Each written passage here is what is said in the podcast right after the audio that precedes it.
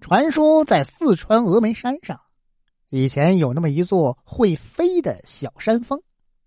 这山峰啊，一会儿飞到这儿，一会儿飞到那儿，不管飞到哪儿啊，都会把那样的房屋都给压塌了，还压死很多老百姓。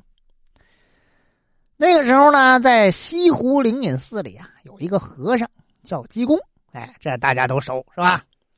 因为他整天是疯疯癫癫的，也不守这个佛门的清规戒律，所以大家都叫他疯和尚。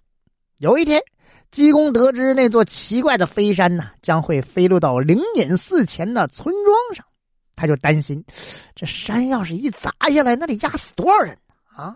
全村的人都得死，赶紧吧！五更天就爬起来，直奔村庄，挨家挨户的劝他们：“哎呀，快点走吧！今天中午有座山要飞过来，要砸死你们的，快搬家啊！晚了就来不及了。”嘿，谁信他呀？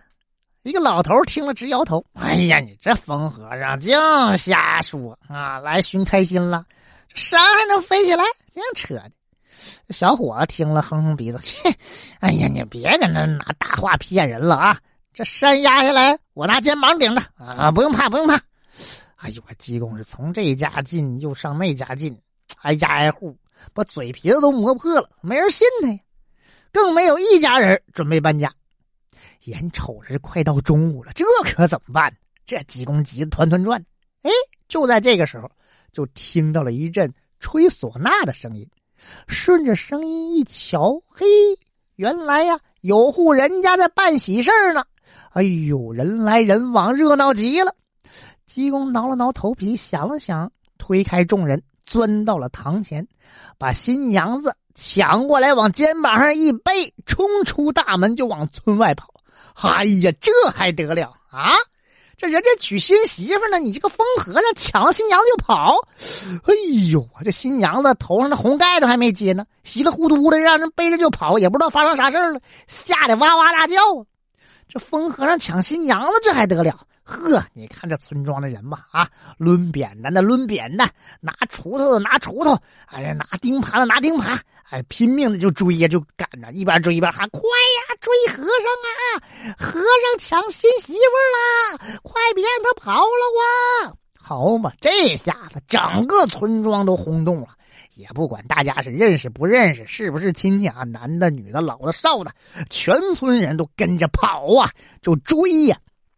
还别说，就有一家没动弹，谁呀？村东头有那么一家财主，站在门口前看热闹。嘿，你看看啊，有点意思。